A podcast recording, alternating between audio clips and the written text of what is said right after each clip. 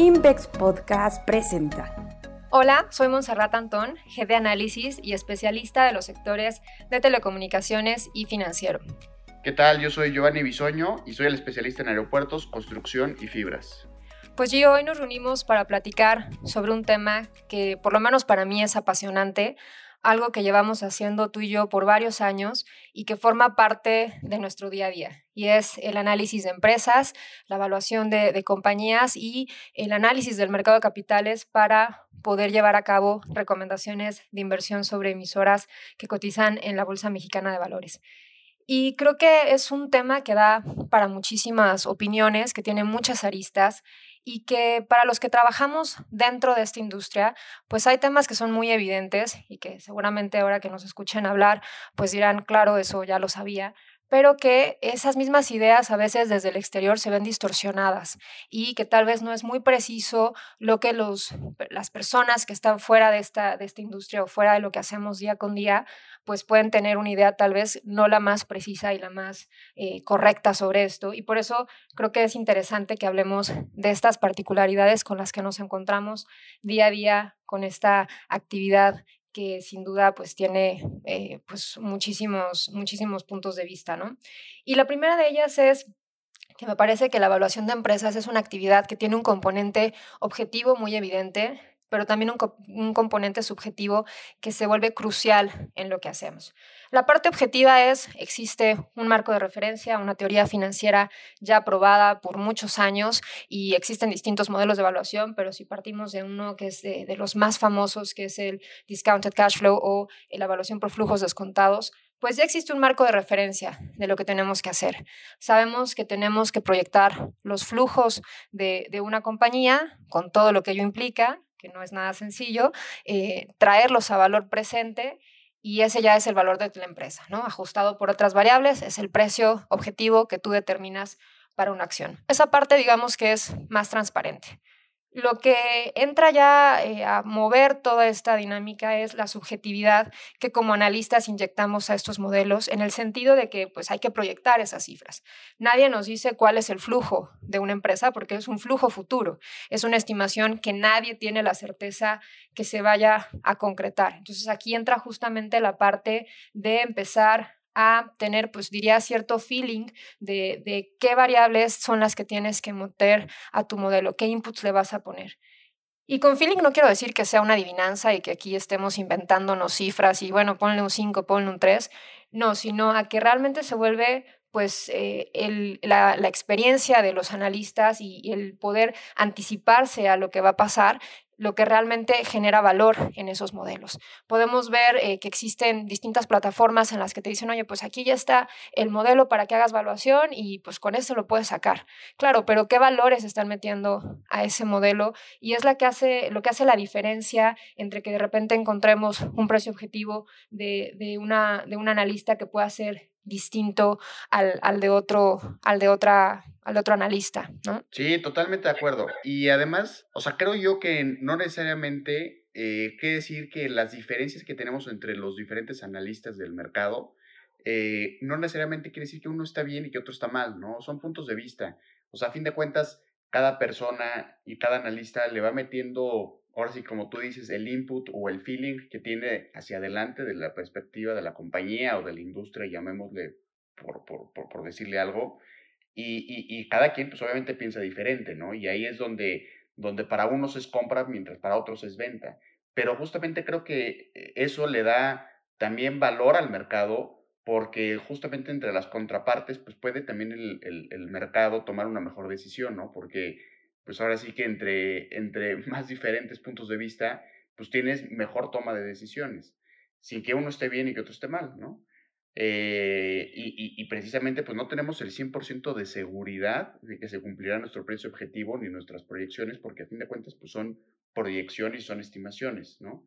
Yo me acuerdo que en juntas nos han preguntado que cuál es el precio objetivo más bajo y cuál es el más alto, y muchos de ellos lo toman como un escenario, digámosle, conservador u optimista. ¿No? Este, cuál es a lo mejor el, el, analista más conservador y a lo mejor, aún con el conservador, tiene un rendimiento atractivo y eso te da mucho más seguridad de que, de que pues, podrías comprar la acción porque aún tomando en cuenta una perspectiva eh, más conservadora que otros, pues aún así la perspectiva es positiva y, atractiva en, cuanto a rendimientos. Entonces, pues creo yo que eso es, eso es bueno para el mercado en general. Claro, y, yo decía, pues eh, en sí no es un trabajo de encontrar una teoría nueva, decía, la teoría ya está, eh, en, la realidad, en lo que nos enfrentamos día a día, el reto que tenemos día a día como analistas es justamente hacer que, seas más asertivo en tus proyecciones, como bien dices, porque nada es seguro, pero que justamente vayas perfeccionando un modelo que ya existe, en el sentido no de que vas a descubrir una nueva forma de evaluar una empresa, sino de cómo las variables de mercado, cómo las variables internas de la empresa te ayudan a poder determinar en mejor medida algo que nadie sabe, que es el futuro de una compañía. Y pues me ha pasado que en algunas ocasiones me han dicho, o sea, pero ¿por qué no metes en tu modelo los números que te da la empresa, ¿no? los estimados de la compañía? ¿Por qué pones tus estimados? Y pues es muy evidente, nuevamente, para los que nos dedicamos a esto, que pues ese número nadie lo sabe. O sea, aunque la empresa me dijera, oye, iba a vender 100 pesos mañana, pues ese número tiene distintas eh, formas de ver lo que hay que tener cuidado, porque por un lado, pues como decía, nadie sabe lo que va a pasar en segundo lugar, pues no todas las empresas te dan una guía, ¿no? Puede ser que sí cuando platicamos con las compañías, porque por supuesto que lo hacemos, no hacemos esto eh, sin consultarlo con ellos, porque reconocemos que obviamente el equipo de administración de una empresa pues tiene mucho más información y tiene mucho más conocimiento de su negocio que nosotros como un agente externo. Sin embargo, pues no todas las empresas te dan una guía muy puntual, te pueden orientar hacia dónde creen que va a ir, pero no es una guía muy puntual y sobre todo no es una guía puntual sobre todos los campos que necesitas tener en tu modelo para poder llegar a ese flujo que, como decía, es el que vas a tomar de partida para, para determinar el valor de una compañía. Por otro lado, pues esas guías pueden ser muy eh, cambiantes conforme pasa el tiempo y por otro lado, también eh, creo que existe, y sin decir que todas las compañías lo hacen, pero sí existe esta idea en el mercado de pensar que a veces las empresas pues pueden eh, jugar un poco con estas guías eh, para darte guías tal vez conservadoras que se protejan un poco de pues no generar una expectativa muy alta en el mercado. Porque qué pasa si tú das una guía que es muy optimista y no se cumple pues el mercado va a castigar el precio de tu acción entonces puede existir esa tentación de pues doy una guía conservadora con la que me sienta a gusto que mejor en todo caso estoy constantemente revisando al alza y pues si es una guía que sorprende al mercado pues eso se va reflejado positivamente en los títulos de, de mi acción. Sí, que aquí yo tengo dos puntos encontrados, ¿no? O sea, sí hemos visto cómo cuando una empresa, y sobre todo con la parte del COVID-19, que, que se suspendieron muchas guías de las empresas, por, obviamente por el panorama incierto que existía, pues obviamente el mercado suele castigar porque ante la incertidumbre, pues no sabes de qué tamaño viene el golpe y, y pues asumen el peor escenario, ¿no? Y, el mercado suele castigarlo. Pero también he visto que empresas que constantemente suelen superar las guías, creo que el mercado lo va aprendiendo y eso hace que el mercado se canse de que la compañía supere la guía y creo que capta la idea justamente que tú estás diciendo, ¿no? De decir, oye, es una empresa que constantemente pues, está superando su guía y una de dos, o no es una empresa que tiene un, panorama, eh, ¿cómo decirle? Un panorama es cierto o, que sabe realmente lo que va a pasar, que nadie lo sabe, pero bueno, si lo superas es, indirectamente no están sabiendo eh, prever su destino. O número dos, pues tienen la estrategia que tú dices, o sea, tienen esa malicia de decir, preferimos una guía baja y por lo tanto este, la, la superamos constantemente y eso hace que el mercado deje de premiar esas cifras o esa superación de guía, ¿no? Yo lo he visto, ¿no? O sea, y es, y es interesante yo creo que el mercado sí va aprendiendo y ahí justamente se genera el balance de las empresas en no, en tampoco dar guías bajas para superarlas, ni tampoco ser pecar de optimista, de pecar de optimista, perdón, y, y, que la guía pues no se supere, ¿no? Ahora, yo te escucho decir a ti una frase muy cierta que tú siempre, que tú siempre me dices, ¿no? Que es, un trimestre no define una empresa. Y es muy cierto. A ver, hay trimestres que hemos visto que empresas superan drásticamente las guías pero aún así, el panorama o la narrativa sigue siendo mala para la empresa, ¿no? Y entonces muchas veces no está tanto en el número, si lo supera o no lo supera en un trimestre, sino en el contexto en el que se envuelve la compañía o la narrativa que existe sobre la compañía y, qué mensajes da sobre la conferencia de resultados hacia adelante para poderlo nosotros incorporar a nuestro modelo. Entonces, nosotros, por ejemplo, me recuerdo de tesis, de muchas empresas donde decimos, oye, a pesar de que, por ejemplo, a pesar de que recortamos estimados, tú sabes que el, el, el mercado ha castigado de manera excesiva el, la evaluación de la compañía y recomendamos compra, ¿no? O sea, no siempre tras una, un, un recorte de estimados, no siempre lleva de la mano una venta.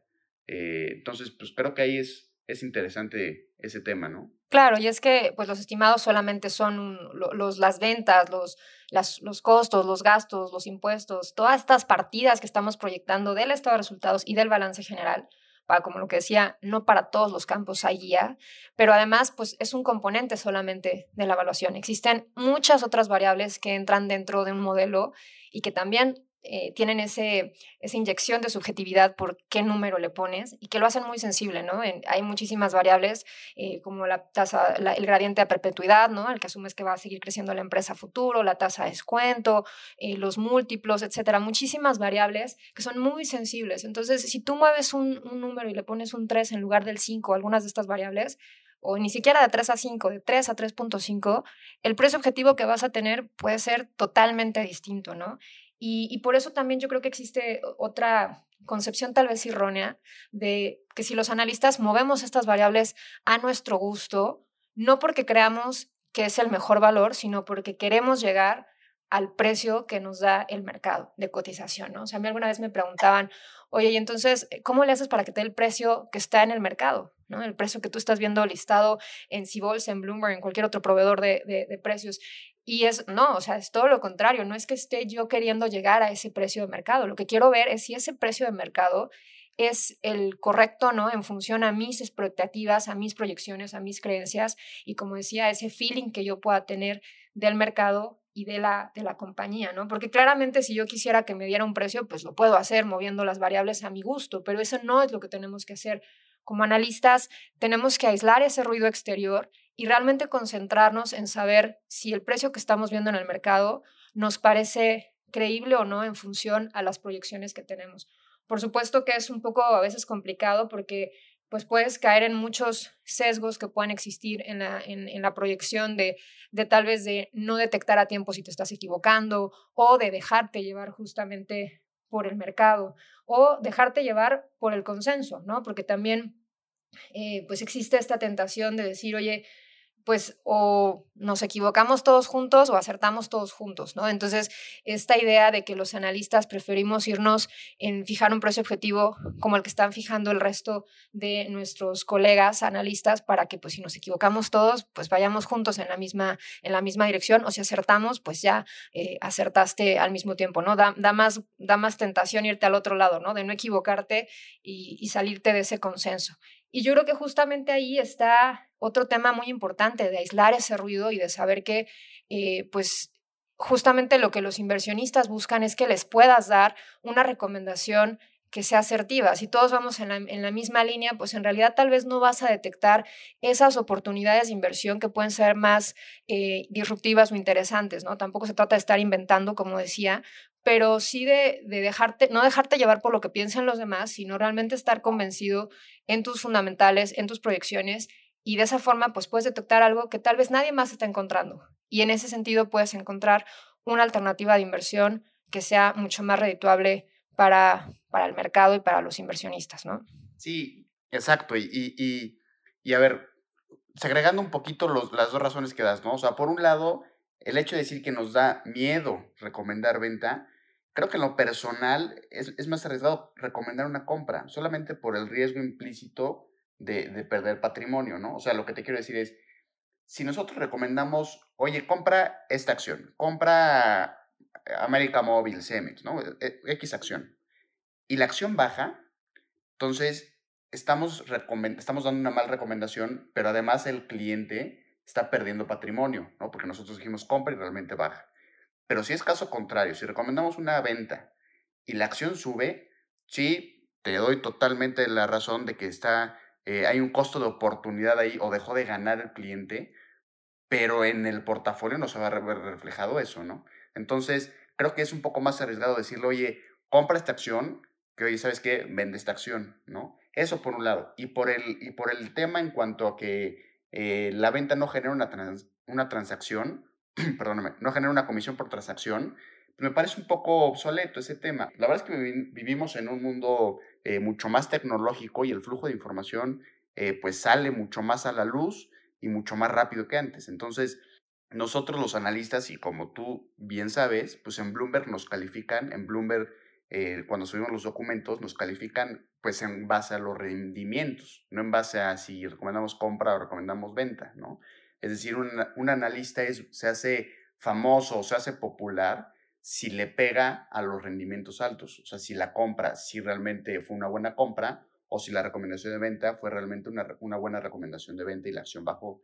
Entonces, pues a nosotros, a nosotros, nosotros me refiero a analistas, pues nos hace popular un rendimiento atractivo y no tanto si generamos eh, ingresos por comisión o no generamos ingresos por comisión.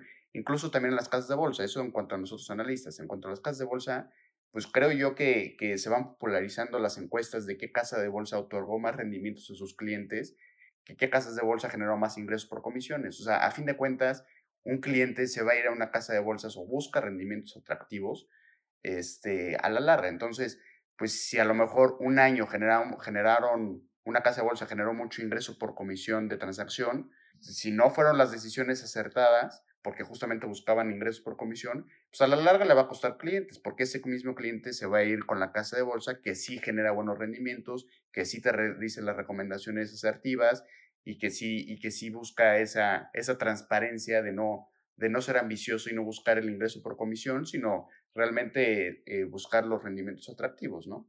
Claro, que, lo que a lo que tú estás haciendo referencia cuando haces esta comparación de, de si ingreso por comisión o ingreso por, por, recomendación, te refieres un poco a esta idea que existe por parte de, del, del, mercado que hemos escuchado fuera o en algunos, en algunos artículos hemos podido tal vez leer.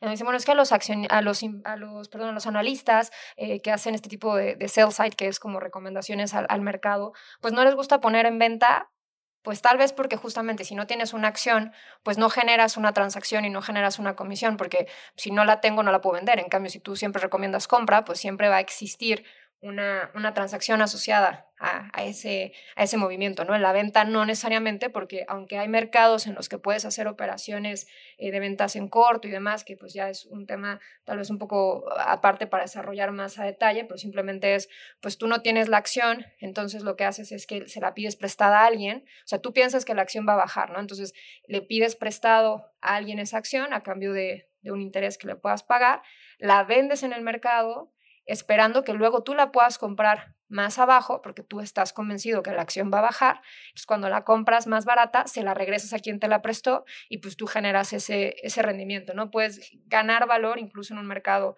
bajista. Sin embargo, como bien dices, pues esa es una concepción errónea porque nosotros como analistas estamos aislados nuevamente de ese ruido también que puede generar otras áreas de negocio o otras eh, formas de pensar tal vez no como analistas, sino por, por otra función que puedas tener como eh, con la relación con el cliente, etcétera, y por eso tienes que también aislarte de ese ruido y decir, pues si yo estoy haciendo una recomendación de venta, es porque realmente creo que si tienes la acción la tienes que vender, y si no tienes la acción, pues es una recomendación implícita de, pues no la compres, ¿no?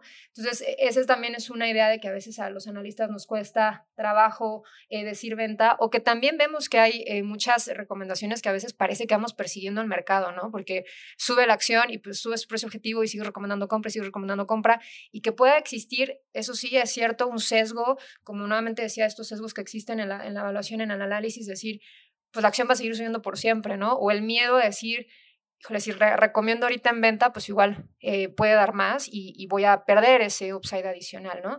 Pero sin duda, eh, aquí nuevamente la importancia de realmente tener certeza que lo que estás metiendo a tu modelo, los números que estás ingresando a tu modelo, pues son los que hacen que eh, pues puedas hacer una recomendación con mucha más certeza y con mucha más confianza, sin importar si la recomendación al final pues se vuelve compra, venta o mantener, ¿no?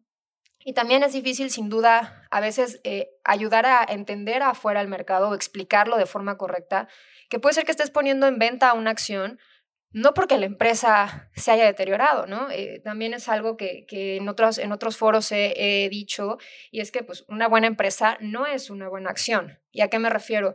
Pues puedes tener una compañía que tiene los mejores fundamentales, flujos positivos, expectativas de crecimiento, eh, flexibilidad financiera, pago de dividendos, que está súper atractiva. Sin embargo, tal vez el mercado ya lo reconoce, está en máximos históricos, todos los catalizadores que veíamos ya están materializados en la evaluación y por lo tanto, pues la recomendación más sensata es decir, pues ya llegó al precio que creemos que puede alcanzar, por lo menos en el horizonte que vemos nosotros en los próximos meses, ¿no? En los próximos 12 meses, que es como normalmente vamos asignando el precio objetivo, ¿no? Porque el precio objetivo que marcamos hoy no es el que vemos en este momento que debería cotizar la acción, ¿no? Sino es el precio que creemos que podría llegar a tener la acción en los próximos 12 meses. Entonces, eh, sin duda, si una empresa ya dio todo lo que tenía que dar en el sentido de que el mercado ya refleja esas expectativas positivas, pues ahí es donde la recomendación se detona en venta, aunque sea una empresa muy buena, porque por el otro lado podemos tener empresas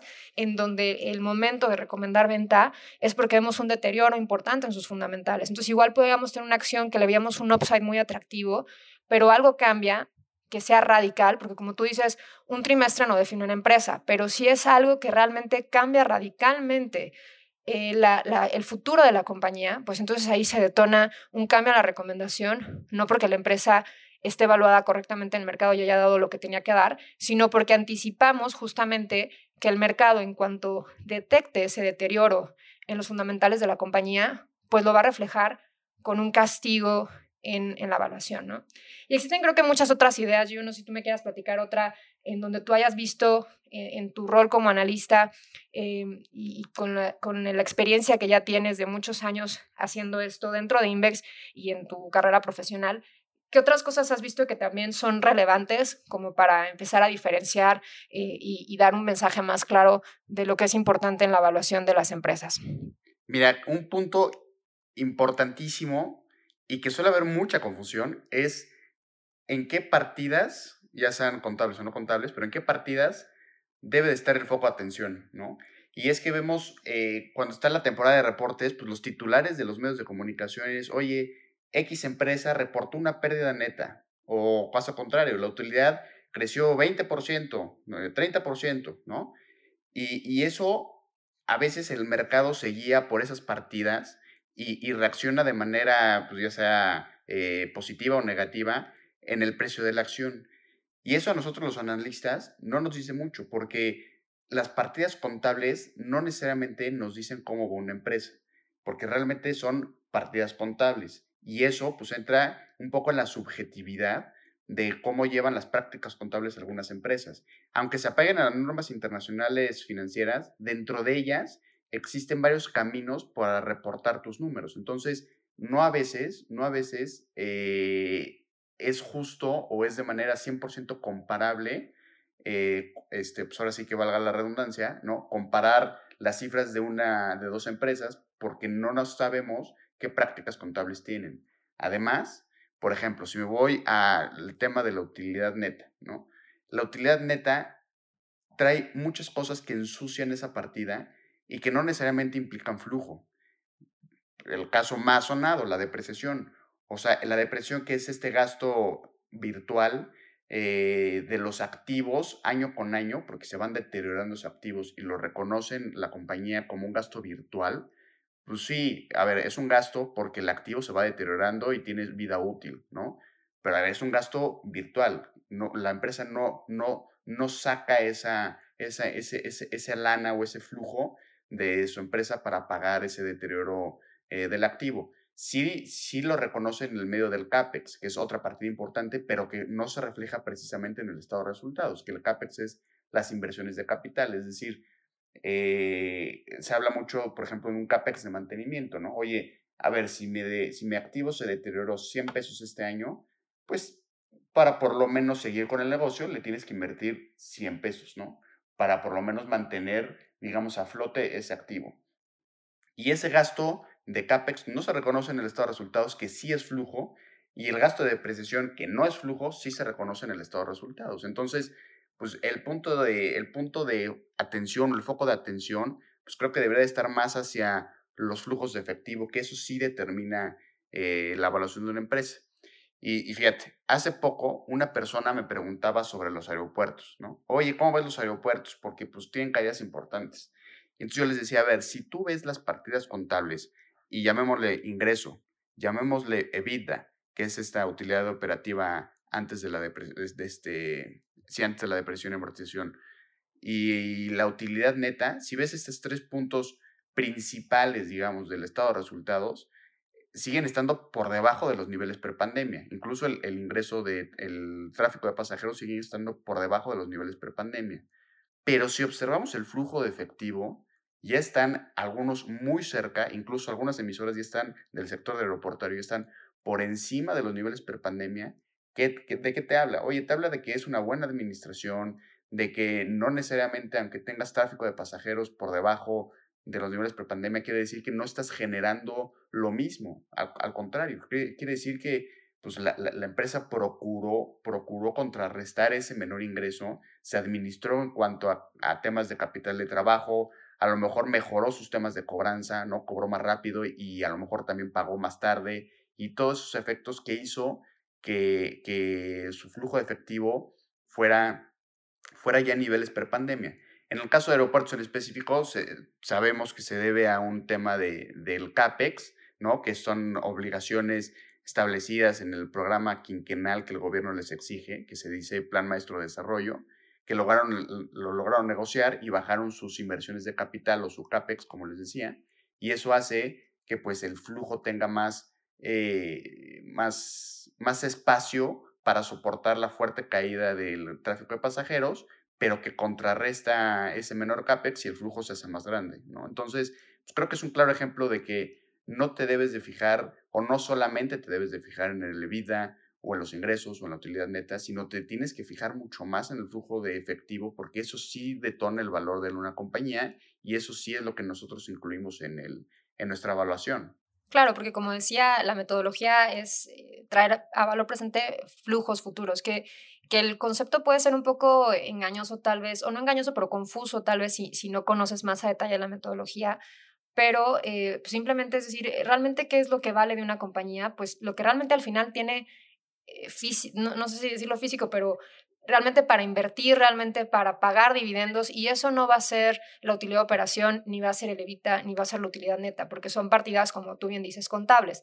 Claro que son la línea a la cual seguir, porque de ahí se va a desprender todo lo demás. Y es mucho más fácil hablar eh, y alguien lo va a entender mucho más de fuera y va a ser, o sea, va, a ser un titular más evidente si alguien lo lee en un periódico, oye, la utilidad creció, la utilidad se contrajo. Por supuesto que es más fácil tal vez eh, homologar ese concepto, porque pues en la generación, el cálculo del flujo, pues entran ya muchísimas más métricas, pero el mensaje es, hay que tener cuidado, porque ahí también nos ha pasado a la inversa de lo que tú dices en, en los aeropuertos, muchas empresas que hemos visto tienen crecimientos en ingresos y en utilidades muy importantes y de repente cuando volteas a ver los flujos de la compañía te das cuenta que son muy débiles y tal vez en el primer instante no, no se detona una señal de alerta, ¿no? Si un trimestre no genera flujo, pues bueno, por eso tienen reservas en la caja para seguir operando, pero ¿qué pasa cuando sigue siendo un flujo negativo? Al final, ¿cuál es el mensaje más claro que podemos llegar? Es, si no tiene recursos para poder operar,